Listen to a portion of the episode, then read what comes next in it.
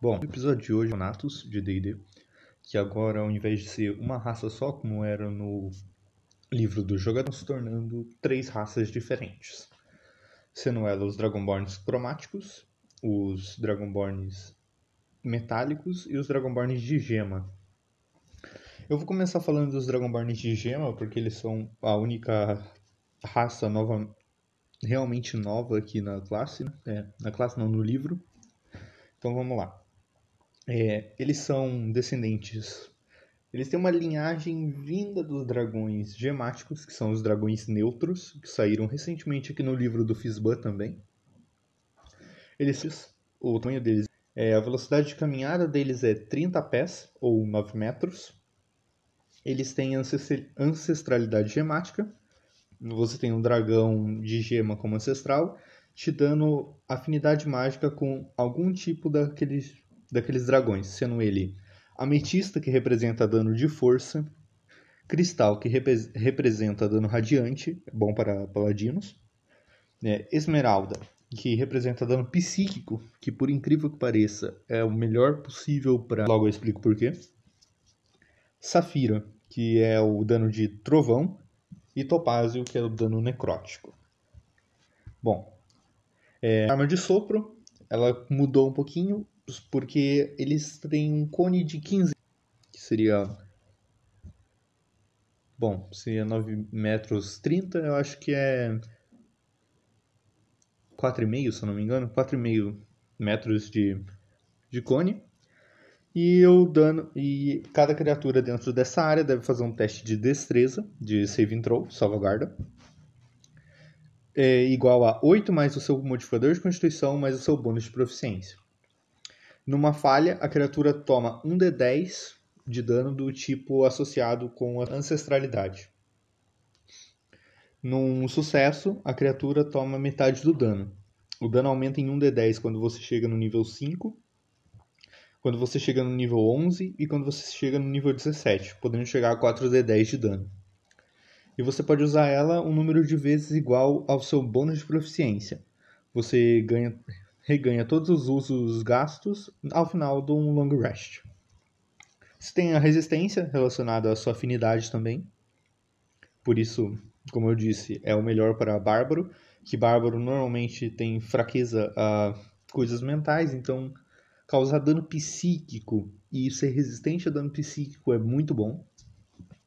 Tanto por interpretação quanto por jogo mesmo.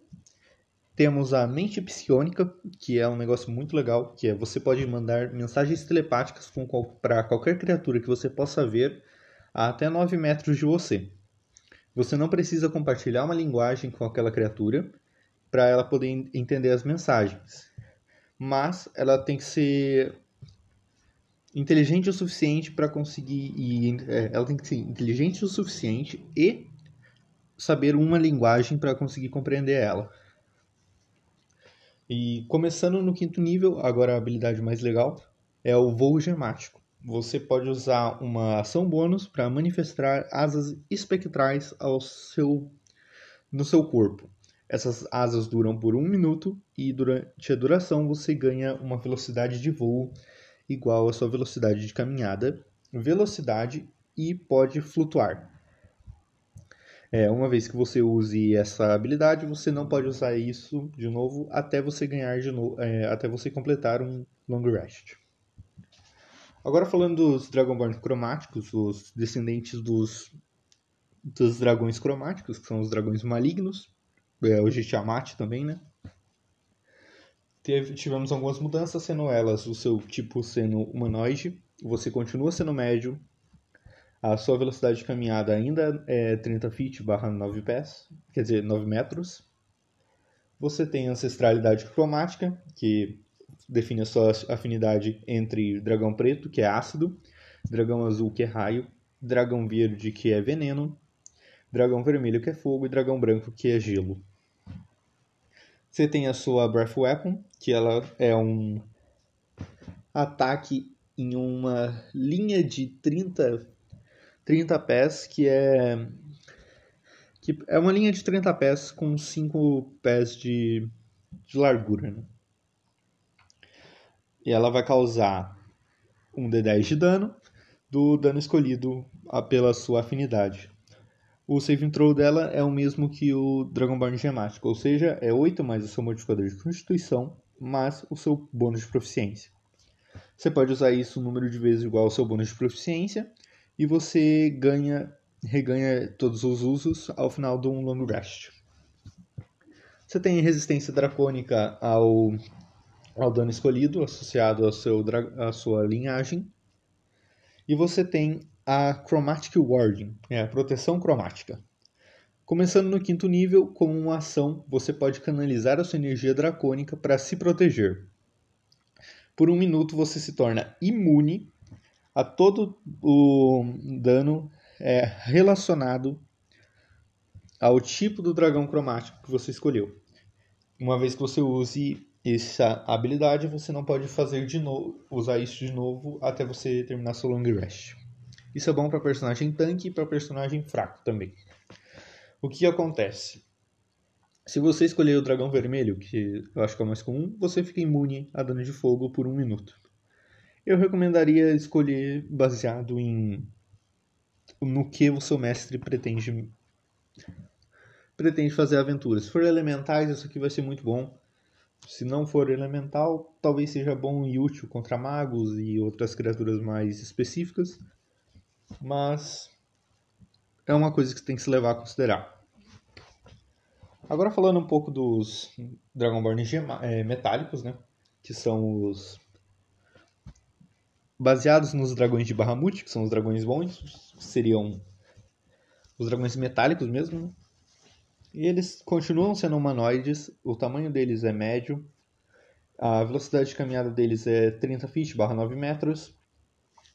Você tem afinidade com o dragão metálico, sendo ela é, latão, que seria fogo, bronze, que é raio, cobre, que é ácido, ouro, que é fogo também, e prata, que é gelo. Eu achei meio ruim que eles repetiram aqui, mas tudo bem.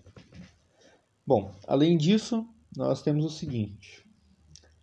Temos a Breath Weapon, que é igual a dos gemáticos, ela é em cone, de 15 pés, ou seja, um cone de 9 metros. E você causa um de 10 de dano e aumenta conforme tanana, aquilo lá.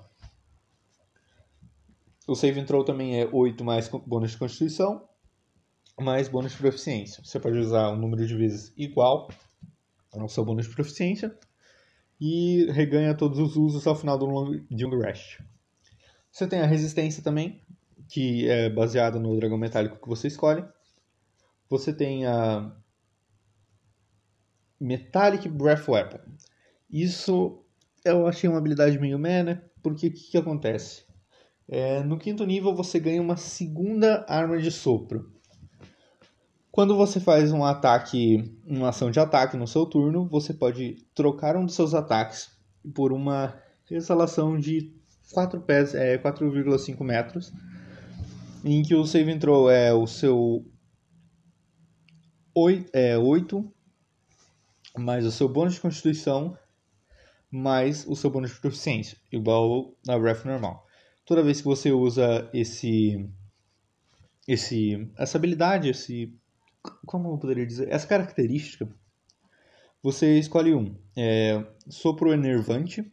É, cada criatura no cone deve fazer um teste de constituição ou, bico, ou, ou ficar incapacitado até o final do próximo turno.